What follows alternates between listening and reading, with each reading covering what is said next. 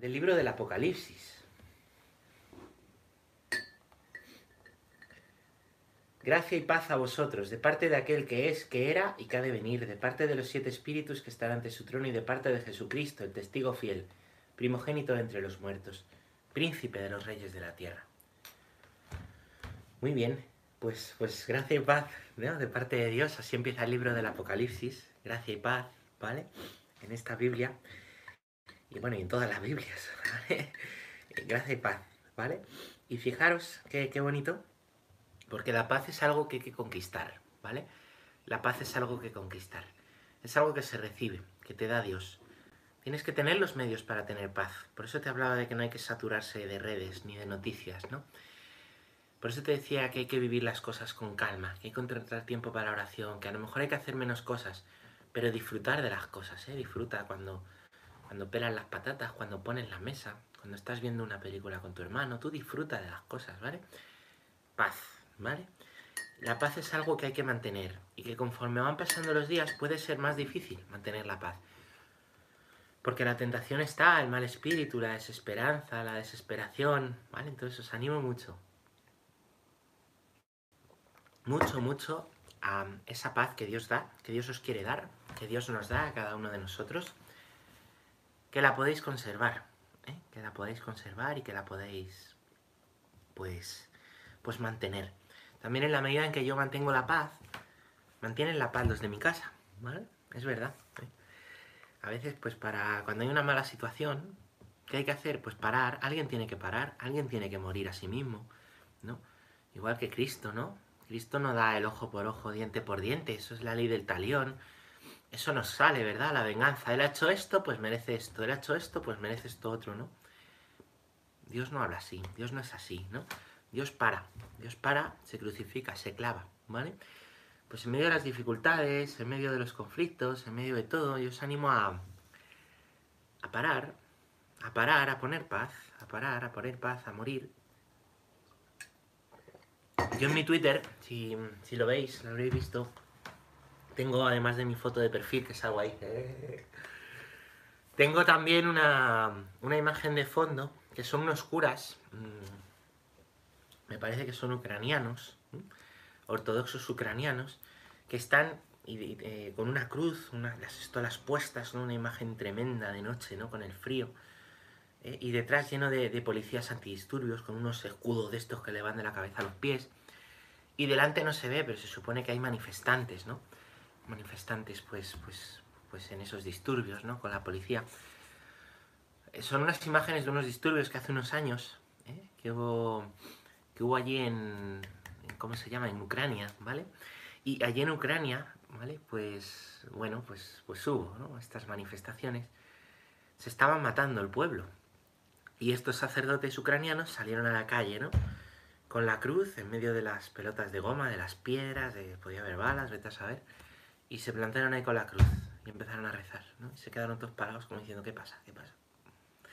Pues sí, alguien tiene que parar, alguien tiene que poner paz en nuestros conflictos, que no creo que lleguen a esto de los ucranianos, ¿vale? no creo que lleguen a tanto.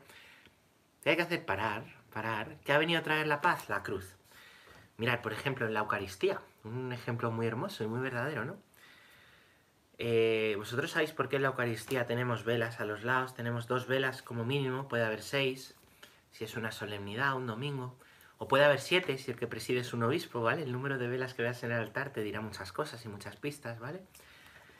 Mínimo tiene que haber dos, ¿no? Pues, pues en medio de las dos siempre hay una cruz. A veces se ve, yo en mi capilla estos días se ve bien, y a veces es una cruz mmm, que está puesta de suelo, ¿sabes? Es una cruz plana, ¿no? No está puesta así en el altar, sino que está así. Entonces no, no la veis muchas veces. Pero siempre tiene que haber en el altar las velas y la cruz. Desde el principio, ¿vale? Cuando en las Eucaristías se ponían las velas y la cruz, era ¿eh? con un significado muy especial, ¿vale? Hay una vela que simboliza el pueblo judío. Y hay otra vela que simboliza a los pueblos gentiles, que somos el resto de pueblos, somos todos nosotros, ¿vale? Entonces Cristo lo que ha venido a hacer al morir es unir todo lo que estaba desunido, hacernos hermanos, hijos de un mismo Padre, ¿vale? Por el bautismo, ¿no? Y se hacer discípulos bautizándolos en el nombre del Padre, del Hijo y del Espíritu Santo. decirles a todos que yo soy padre, ¿vale? Entonces, una vela, el pueblo judío, otra vela, los pueblos gentiles. Lo que une es Cristo. Pues en nuestras divisiones, como las de Ucrania, es lo mismo, ¿vale? Lo que trae paz, lo que nos une, no es saber quién queda por encima. Es que Cristo ¿eh? ha muerto por nosotros. Cristo ha muerto por nosotros. Y eso es la cruz. Y tú también pues puedes ser Cristo cuando pones paz en tu casa. Te animo a hacerlo. Te animo a hacerlo. Bueno, pues nada, vamos a vamos a comenzar, ¿vale? Con la lectura de, del catecismo, ¿vale?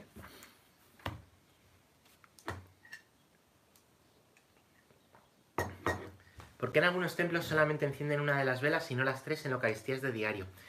Porque basta encender dos velas en la Eucaristía de diario. Las tres son para los domingos. Si se tienen, ¿vale? Si se tienen. Bueno, pues vamos a, vamos a comenzar. Vamos a comenzar.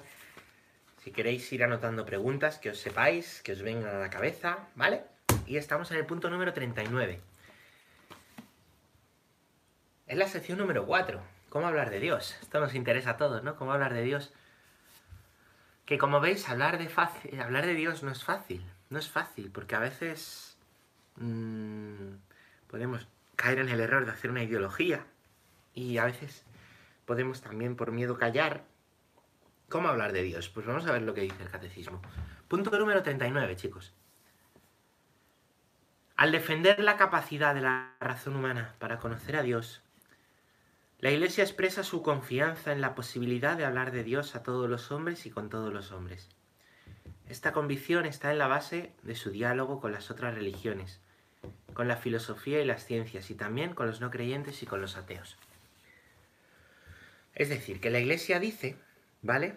Dice que como a Dios se le puede razonar, ¿vale? Que es lo que hemos visto en los días anteriores, como a Dios se le puede razonar, ¿vale? Y podemos encontrar hacer razonamiento de él, ¿vale? Como todo hombre, en facultades de uso de razón buenas, ¿eh? salvo que esté mermado por alguna enfermedad, como todo hombre en condiciones normales puede razonar, y Dios es razonable, se puede hablar de Dios con todo hombre, ¿vale? Aunque sea de otra religión, aunque sea ateo, aunque sean distintas corrientes filosóficas, aunque estemos hablando con, con personas no creyentes, con agnósticos. Se puede hablar de Dios con todos, porque Dios es razonable y esas personas tienen capacidad de razón. Entonces la razón quiere decir que se puede conocer, ¿vale? La razón es la facultad que nos permite conocer. Como a Dios se le puede conocer y como las personas tienen facultad de conocer, ¿vale? Quiere decir, quiere decir que se puede hablar de Dios con cualquier persona. No hay que tener miedo. Y hay que hablar también a Dios desde la razón, ¿eh? desde la razón y desde la propia razón se puede hablar, por supuesto apoyada en la experiencia y en el testimonio, como os digo siempre, que es muy importante. Pero no hay que achantarse, no hay que amilanarse, no hay que pensar a veces nosotros mismos. Es que esto, a veces dices, es que claro, como yo no me creo, como yo ni tengo fe, a veces se demuestra que tenemos una fe pequeña porque nos da miedo hablar de los demás, porque no hablamos convencidos. Dice un hermano de aquí de la parroquia Borja que, pues que, que la comunidad que que, ojalá no lo creyésemos, pero si es que si es que lo que hay que hacer es creérselo, creérselo, creérselo. Así que pues, pues, pues es que es verdad, es verdad. Y si no, pues eh, decid a Dios, haced ese ejercicio de razón que, os decía ayer, ¿no? De, pensar, pues, qué ha hecho Dios en vuestra vida y por qué. U otro ejercicio de, de razón que me recordaba ayer Clara. ¿Qué sería nuestra vida sin Dios? ¿Qué sería nuestra vida si Dios no existiese? Imaginaos que Dios no existiese. ¿Cómo estaríamos ahora? ¿Mm? Mira cómo estamos. Pues imaginaos si Dios no existiese. ¿Eh? Es tremendo, es tremendo, es tremendo. ¿Estás convencidos? ¿Eh? Si tenéis fe, pues no tengáis miedo. Se puede hablar con cualquier hombre porque, porque Dios es razonable. Dios no es un amuleto, Dios no es un trébol, ¿vale? Muy bien. Pues punto número 40. Esto es bastante sencillo, bastante sencillo. ¿eh? Punto número sencillo quiere decir que vamos a ir rapidito estos puntos, ¿vale? Punto número 40. Puesto que nuestro conocimiento de Dios es limitado, eso también lo hemos dicho, nuestro lenguaje de Dios lo es también. No podemos nombrar a Dios sino a partir de las criaturas y según nuestro modo humano limitado de conocer y de pensar. Esto es que Dios es mucho más grande de lo que pensamos, que Dios es mucho más grande de lo que decimos, que Dios es mucho más grande de lo que razonamos. Que, todo lo que expresemos es poco. ¿Os acordáis de Santo Tomás de Aquino? ¿Eh?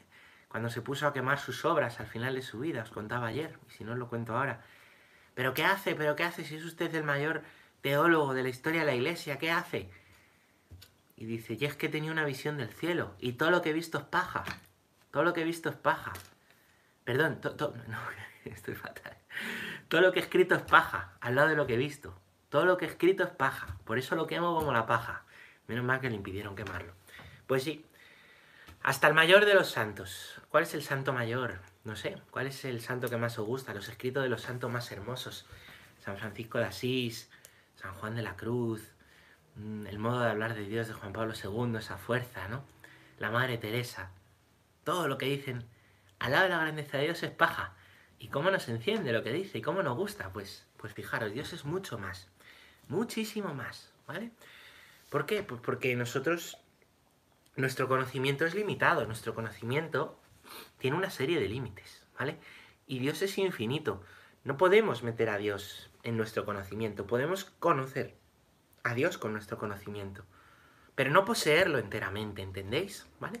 No podemos poseer a Dios enteramente con nuestro conocimiento. Por eso también nuestro hablar se queda corto siempre. Lo que digamos de Dios se queda muy cortito, se queda muy cortito siempre, muy cortito, muy cortito, ¿vale? Así que bueno, pues que se quede el hablar cortito no quiere decir que no podamos hablar de él. Hay que hablar de él, aunque sea con limitación. El que está enamorado, imaginaos a quién queréis, estáis enamorados. Y os ponéis a hablar, ¿sabéis por qué se nota que está enamorado? Joder, por cómo habla de su novio, de su novia de su esposo, de su esposa, por cómo habla, por cómo habla, por cómo le defiende, por cómo, eh, cómo lo expresa, ¿no? Se nota, ¿no? Se nota. Y sin embargo, te dirá, todo lo que te diga es poco, para contarte lo maravillosa que es esta chica, lo maravilloso que es este hombre. Es verdad. Pues con Dios es igual. Todo lo que digamos es poco. El que le haya conocido y esté enamorado lo sabe, ¿vale? Lo sabe. Y bueno, pues hacemos lo que podemos con nuestro lenguaje, con nuestras categorías, con nuestras, ¿no? Pues con nuestro vocabulario, ¿vale? Con nuestro vocabulario que... Por eso yo aquí también aconsejo mucho, mucho, ¿eh? Manu, saludos, me alegro verte, hermano. Aconsejo mucho con nuestro vocabulario poder, este, pues, mm, expresar a Dios lo mejor que sepamos, ¿vale? Y aconsejo también mucho, pues, conocer la escritura, conocer la Biblia, porque también conocer el ambiente de Jesús y el ambiente del pueblo de Israel ayuda mejor a expresarlo. Ayuda a mujer a expresarlo. Ya, pero es que, hombre, ¿para qué voy a hablar del antiguo si, si ya tengo el nuevo? Hombre, ya, pero, pero es que el nuevo cumple el antiguo y cuanto más mejor conozcas el antiguo, más conoces a Dios, mejor podrás hablar de Él, mejor, ¿vale? Así que pues te, animo mucho, no te quedes en lo justito, en conocer ahí un poquito, pues, pues el Evangelio y ya está, ¿vale? Conócele, conócele. Bueno, punto número 41. Punto número 41. Vamos bien, ¿eh? Vamos bien. Tú no dices nada hoy con tus orejas, ¿no? Está, contento. Como no está hoy aquí el caballo, está tan contento el, pollo. Digo el pollo, la patata. Punto número 41, chicos. Todas las criaturas poseen una cierta semejanza con Dios. Muy especialmente el hombre creado a imagen y semejanza de Dios, ya lo hemos dicho. Las múltiples perfecciones de las criaturas, su verdad, su bondad, su belleza, reflejan, por tanto, la perfección infinita de Dios. Por ello, podamos, podemos nombrar a Dios a partir de las perfecciones de sus criaturas, pues de la grandeza y hermosura de las criaturas se llega por analogía a contemplar a su autor, ¿vale? Esto es parecido a lo que ya decíamos ayer, ¿vale? Que viendo las criaturas podemos hablar de Dios. Qué maravillosa es esta chica. Pues Dios mejor, ¿eh? Dios, Dios que nos ha hecho mejor. Qué bueno es este hombre. Pues Dios más bueno. Qué, maravilla la creación. Pues Dios, más maravilloso todavía. ¿Eh? ¿Quién es la, mejor? Los santos, ¿no? Los santos son un reflejo. Un reflejo de Dios, ¿no? ¿Habéis visto un reflejo? ¿Vale? Si yo ahora me pongo en el agua, lleno esto de agua, me pongo en el agua, se ve mi reflejo. Y diréis, joder, mira, qué guapo es este cura en el reflejo. pues hombre, pues es el reflejo, si le vieras de verdad. ¿Vale? ¿Entendéis? Pues son reflejos. Pues, pues aquí lo bueno, lo bello y lo verdadero de las personas, ¿vale? Lo bueno, lo bello y lo verdadero pues, pues esta persona ¿eh? em, pues es un reflejo de Dios. Los santos, que son quienes han vivido el Evangelio de verdad, lo que aspiramos a ser, ¿vale? Los que han vivido mejor ha sido una vida oculta, que no es necesario que se haya sabido. Una vida oculta en las obras, ¿eh? Una vida, una vida pues, pues oculta, ¿no? Amando, amando en lo pequeño, amando y muriendo en lo pequeño. Pues como a lo mejor estás tú ahora en tu familia, ¿vale? Amando y, dejando que, pues porque los demás estén bien, yo haciendo el bien, ¿vale? Eso que nadie va a ver nunca, que nadie va a ver nunca, fijaros, qué impresionante. Es un reflejo, es un reflejo de, de lo bueno, lo bello y lo verdadero que es Dios. Si este es bueno, si este, sus acciones son verdaderas, si hay belleza en lo que dicen, lo que hacen, cómo vive, si esta vida es atrayente, imaginaros cómo es, cómo es, cómo es Dios. Más todavía. Los santos son ese reflejo, ¿vale? Y entre nosotros estamos llamados a ser santo por eso, ser reflejo del amor de Dios.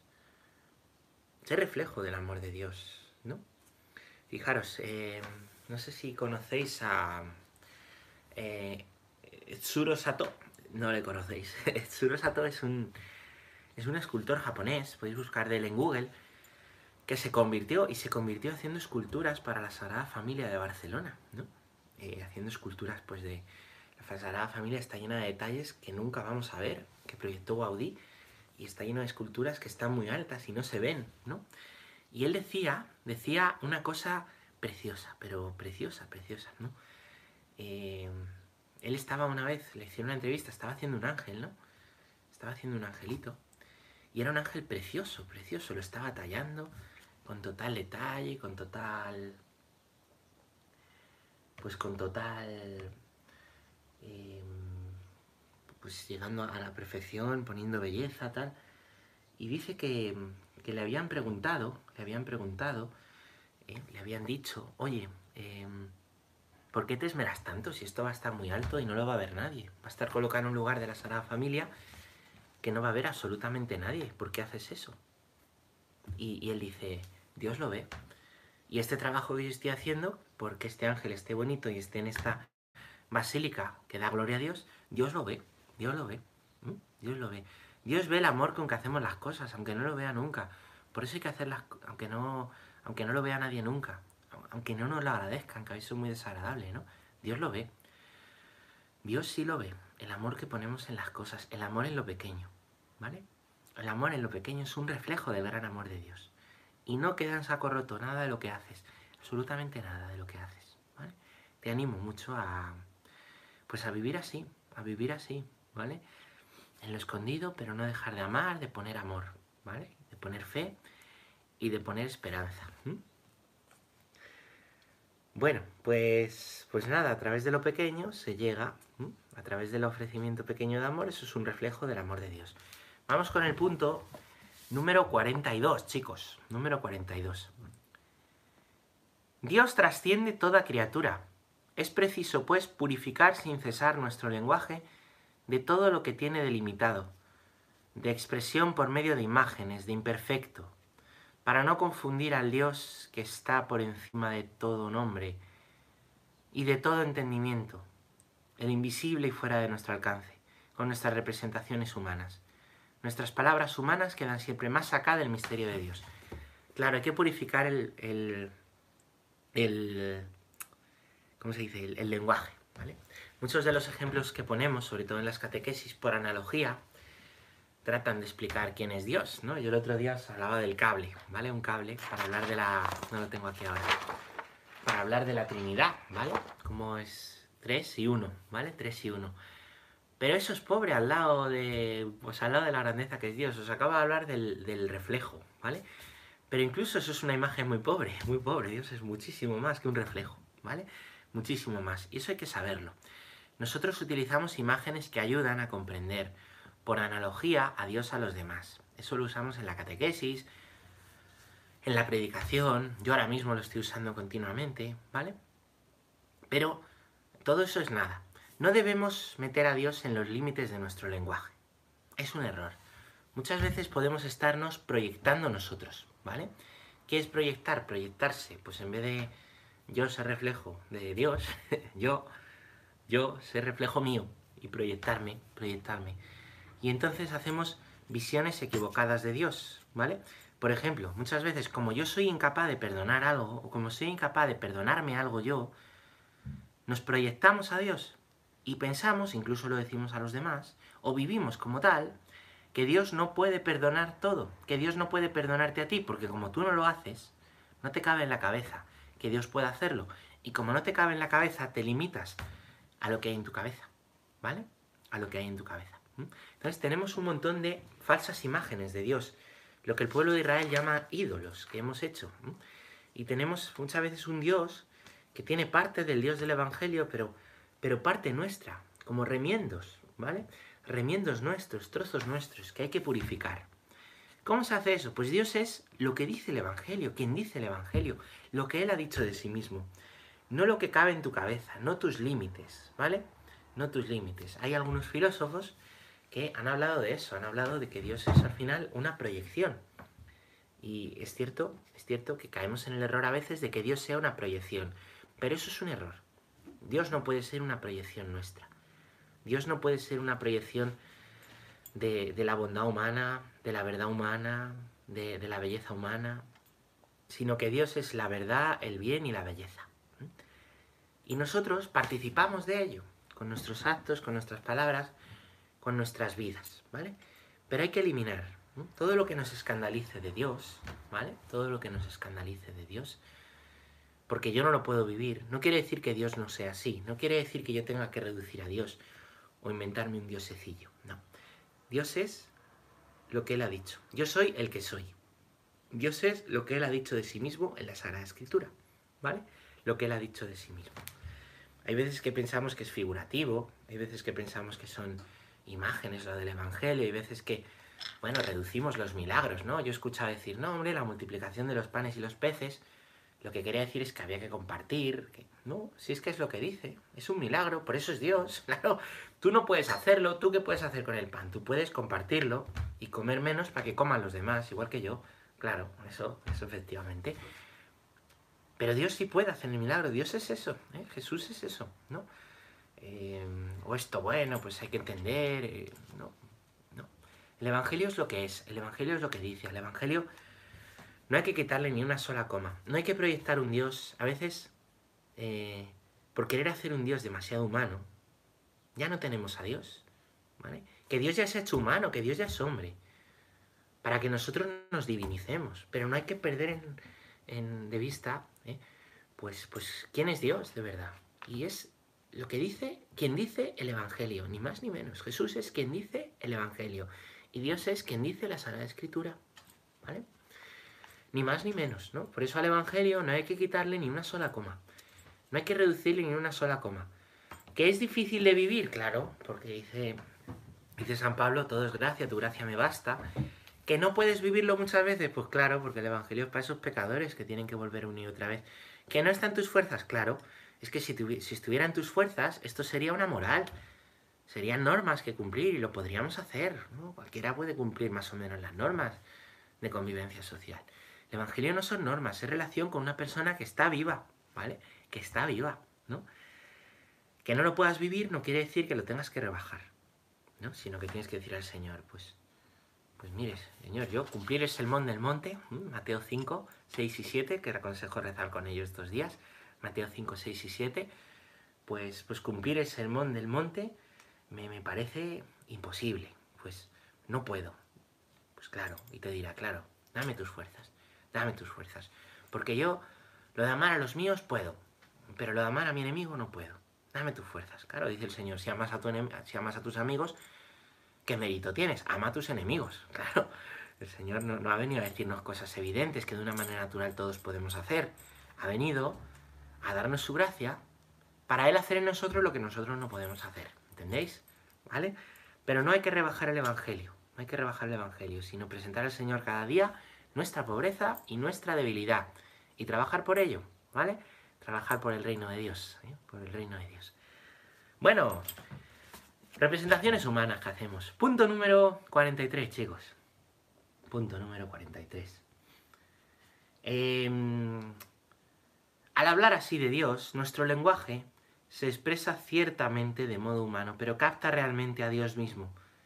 Sin poder, no obstante, expresarlo, en su infinita simplicidad. Es preciso recordar en efecto que entre el creador y la criatura no se puede señalar una semejanza tal que la desemejanza entre ellos no sea mayor todavía. Y nosotros no podemos captar de Dios lo que Él es, sino solamente lo que no es. Y como los otros seres se sitúan con relación a Él. Madre mía, esto da para otro día. Bueno, pues aunque las imágenes son limitadas, las imágenes pueden ser válidas, ¿vale? Para expresar a Dios. Ya os he dicho antes lo del agua, ¿vale? Pero no, metáis, no cerréis a Dios a la imagen que ponéis, ¿vale? Ni hagáis un Dios proyectado. Ni, ni yo tampoco, ¿eh? Yo tampoco, lo digo a vosotros, pero yo tampoco, ¿vale? Me gusta mucho esto, ¿no? Dice, no poder expresarlo en su infinita simplicidad. Esto es tremendo, esto es tremendo. Porque Dios es infinito y a la vez es simple. Esto es muy curioso. Nosotros hablaríamos de infinita complejidad. Esto es tan complejo, tan complejo que la ciencia no la abarca y por los la, la infinidad del tiempo lo vamos a estar estudiando, ¿no? Pero de Dios dice el catecismo que es infinitamente simple, es como una contradicción, como una paradoja. Es sencillo. ¿Por qué dice que es sencillo? Simple, infinitamente simple. Es simple porque tú lo puedes conocer. Porque tú lo puedes conocer. Porque los más sencillos lo pueden conocer. Porque Dios ha venido a que le conozcan los más pobres, nosotros, los sencillos, los pobres de espíritu, ¿eh? los pobres de la tierra, los pobres del mundo, ¿no? Entonces, nosotros, nosotros, ¿vale? Nosotros podemos, ¿no? Podemos hacerlo. Y a la vez, infinita simplicidad, porque Él es infinito. Él es sencillo, le podemos conocer en la sencillez. El que tiene un corazón sencillo le conoce. El que tiene un corazón complicado difícilmente podrá conocer a Dios. Muchas veces, ¿por qué no conocemos a Dios? Pues por nuestra complicación, por nuestra amigonera, porque estamos todo el rato mirándonos a nosotros mismos. Cuánto sufro, qué mal me va, o qué bueno soy, o cuánto tengo, yo, yo, yo, yo, yo, yo, yo, yo, yo. Y cuando estás tan metido en el yo y en la hormigonera del yo, ¿Qué sucede? Cuando estás tan metido en el yo y en la hormigonera del yo, ¿qué sucede? Pues, pues sucede que, pues que, eres incapaz de descubrirle. Porque el corazón se hace complicado cuando se mira todo el rato a sí mismo. Sí, el corazón se hace complicado. Cuando estás todo el rato pensando en ti, no hay tiempo para pensar en nada más. Ni en los demás ni en el Señor. Y entonces no le descubres. Solo cuando te deshaces de eso, cuando te conviertes, te viertes hacia adentro. ¿eh? Cuando dices, en mi vida esto está mal, quiero cambiar, se la entregas al Señor, así cada día. Cuando eres sencillo es cuando le puedes encontrar. ¿Entiendes? Por eso, los sencillos le encuentran, los pastores y los magos, que siendo muy inteligentes, los reyes magos, ¿eh? son sencillos de corazón y se despojan de todo lo que podrían decir, mira, yo, yo, yo, yo, yo, lo que sé, para reconocer a Dios en la sencillez. Y Herodes es incapaz de reconocerle. Porque no es sencillo. Porque no está pensando en adorar al niño, está pensando en el yo, yo, yo, yo, yo, yo. ¿Cómo ser yo más que este niño? ¿No pasa eso con Dios? Cuando tú estás pensando en el yo, yo, yo, yo, tus problemas, tus vueltas, como si solo sufrieras tú, tío. ¿Entiendes? Pues, pues no. Así no le conocemos. Claro que todos sufrimos, claro que no juzgo la cruz de nadie, ¿no? Ni la mía. Quiero decir es que hay que romper eso. Hay que romper eso, ¿vale? Buen símil el de la hormigonera, pues, pues el símil de la hormigonera es poco al lado de lo grande que es Dios, ¿vale? Dios es infinitamente sencillo, ¿vale? Entonces, si tú eres sencillo, si tú eres sencillo de corazón, no simple, ¿eh? No hay que ser simplón. Ser simple es otra cosa, ser simple es ser un poco tonto, ¿no? Sencillo. Cuando tú eres sencillo, ¿vale? Mm, no dejarás de descubrir a Dios, porque Dios es infinito, toda la vida ni de abarcarle, ¿no? Ni de abarcarle. Hay algunos santos preciosos, ¿no? Que son ejemplo de esto. Por ejemplo, Fray Escoba. Fray Escoba, para los que seáis de, Perú, San Martín de Porres, que era un hermano lego. Un hermano, pues, que no era bueno para los estudios, ¿no? Era, y se dedicaba a barrer. Estaba todo el día con la escoba barriendo el convento. Y tenía una profundidad, una profundidad en el conocimiento de Dios, por su sencillez. ¿Entendéis? Por su sencillez. Sed sencillos. Sed sencillos que Dios es infinito y con la sencillez le podréis descubrir y le podréis conocer. Muy bien. Dice también aquí, ¿eh? dice también aquí, una cosa que, es del concilio de Letrán 4, ¿vale? Esto es del año 1200 y pico. Entre el creador y la criatura no se puede señalar una semejanza tal que la desemejanza entre ellos no sea mayor todavía. ¿Entendéis lo que quiere decir esto? Que entre nosotros, ¿eh? entre nosotros, entre Dios y nosotros, hay mucha semejanza. Pero Dios es tan inmensamente grande, tan grande, tan grande, pues que, somos nada al lado suyo. Esa es la desemejanza, esa es la desemejanza. Muy bien, pues nada, sois sencillos de corazón. Si os parece, vamos a leer estos puntos, que son resumen de lo que hemos dicho estos días, para empezar y poder empezar mañana con el capítulo segundo, ¿vale? De este primer punto. Joder, vamos bastante bien, ¿eh? Muy bien. Dice el punto número 44. El hombre es por naturaleza y por vocación un ser religioso. Viniendo de Dios y yendo hacia Dios, el hombre no vive una vida plenamente humana, sino vive libremente su vínculo con Dios. Somos religiosos, Dios nos ha creado para Él y estamos inquietos hasta que descansemos en Él. Todo lo que buscamos, poner el corazón en todo, todo al final nos termina cansando, porque estamos hechos para Él, ¿vale? Y esto podemos descubrirlo. Punto número 45. El hombre está hecho para vivir en comunión con Dios, en quien encuentra su dicha. Cuando yo me adhiera a ti con todo mi ser, no habrá ya para mí apenas ni pruebas, y mi vida toda llena de ti será plena, dice San Agustín. Dios nos quiere felices, como el libro de José Ignacio Munilla. Estamos hechos Estamos hechos para la felicidad. Estamos hechos para la felicidad. Pensamos que la felicidad puede estar en las cosas, en el dinero, en tener, pero como las cosas no tienen corazón, no nos devuelven amor, así que por ahí, por ahí no funciona, ¿vale? Por ahí no funciona. No. Estamos hechos, las personas sí que nos devuelven amor, por eso es importante, ¿no? Una comunidad, una familia, es importante tener hermanos, ¿vale? La vocación al matrimonio que Dios nos da, ¿vale? Las personas ¿eh? nos recuerdan el amor de Dios y también el amor de las personas es un reflejo del gran amor que Dios nos tiene. Un reflejo del gran amor que Dios nos tiene. ¿vale?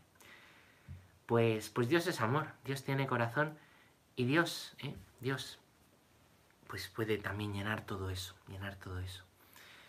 Necesitamos, ¿no? Del amor de Dios en la oración y necesitamos del amor de Dios en las personas. Necesitamos tratarnos los unos a los otros, ¿vale? como Dios nos trata, ¿vale? Que el otro es Cristo, ¿vale? Para ser felices. La felicidad no está en que te vaya bien o mal. La felicidad no está en que te vaya bien o mal. La felicidad está en saberse amado y amar.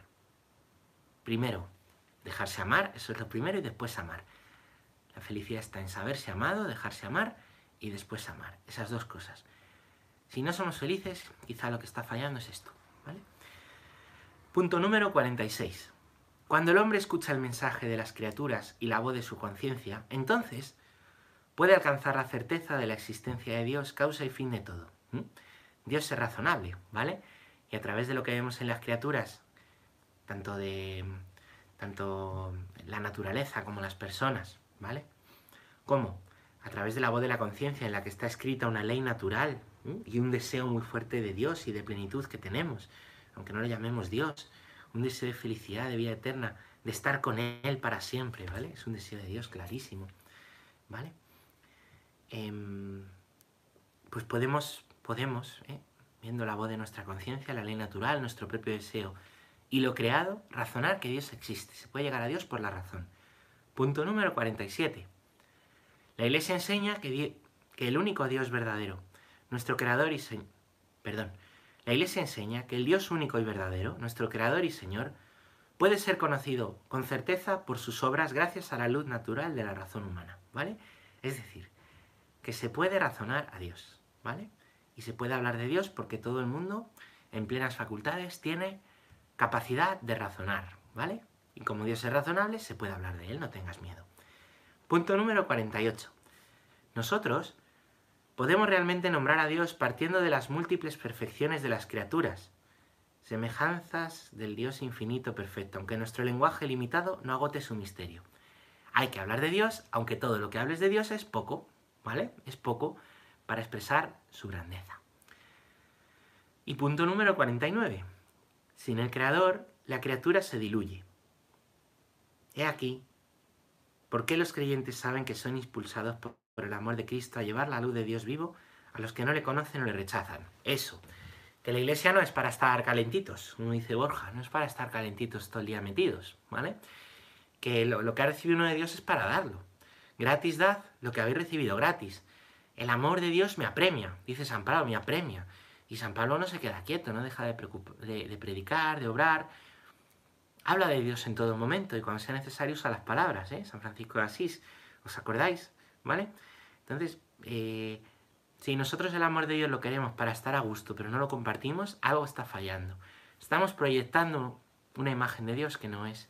Estamos proyectándonos. Estamos usando a Dios para estar en paz nosotros. ¿Vale? Como el que hace otras cosas para estar en paz. ¿Vale? Pero no, no. No estamos conociendo a Dios porque Dios nos envía. Dios nos llama a compartirle. Compartirle entre los que tenemos más cerca. ¿Vale? A poner fe, esperanza y amor, que es lo que falta a mi alrededor qué falta de fe, qué falta de esperanza y qué falta de amor, ponerlo alrededor entre los míos, ¿vale? Siempre, como tengo libertad interior, siempre puedo amar, siempre.